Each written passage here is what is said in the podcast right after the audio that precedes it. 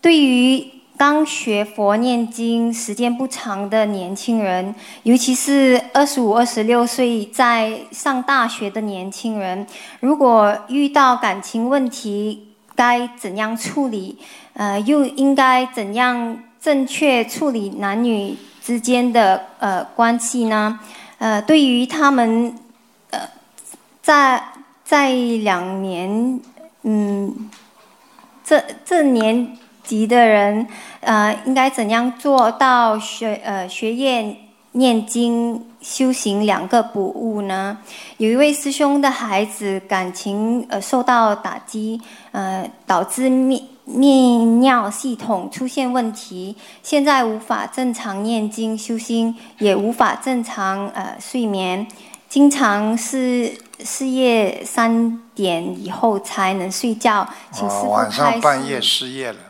对，请师傅开始。哦，失业三点。失失眠，对，请师傅慈悲开始，应该怎么化解？你你化解。对不起，师傅。你不要讲澳洲嘛，我还面子上过得去一点。妈，澳大利亚来的问了这种问题啊？对不起。黄俊涵，跳下去好了，在水里。对不起，师傅。这搞不清楚啊！失业嘛，这是正常的呀。讲错了，失恋是正常的呀，听得懂不啦？这什么啦？人生不就是这样的呀？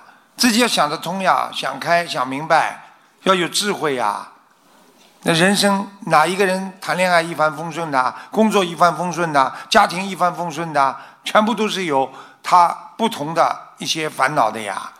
那失恋嘛就失恋了，失恋嘛用好好看看师傅的白话佛法，好好懂得人生无常，能够正确对待。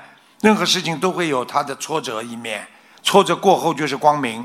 要想过到以后光明的日子，那么就要接受挫折的折磨。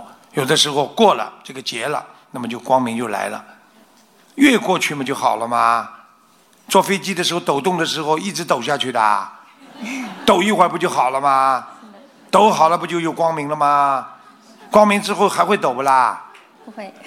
什么？不会不会。不会啦。还会会会，对不起师傅。